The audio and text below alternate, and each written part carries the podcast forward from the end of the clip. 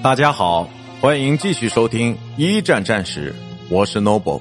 今天我和大家分享的是开战原因之联盟竞赛。一八七九年，德国和奥匈帝国结成同盟，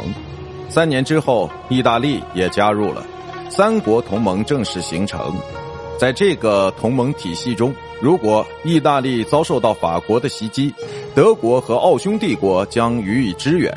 而意大利则表示自己将在俄国攻打奥匈帝国时保持中立。另一方面，法国与俄国于1894年结成联盟，英法两国则于1904年签署了英法条约。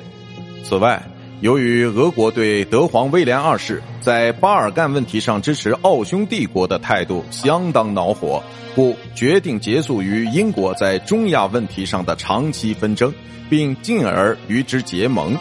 一九零七年，英法俄之间的三国协约达成。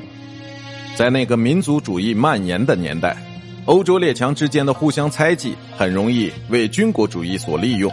这一点在德国表现的最为明显。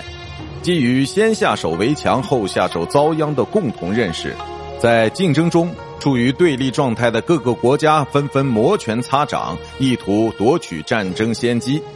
德国意识到即将面临的是两头作战的考验，所以自己必须抢在数量远胜于己的俄法大军开入战场之前，率先发动进攻。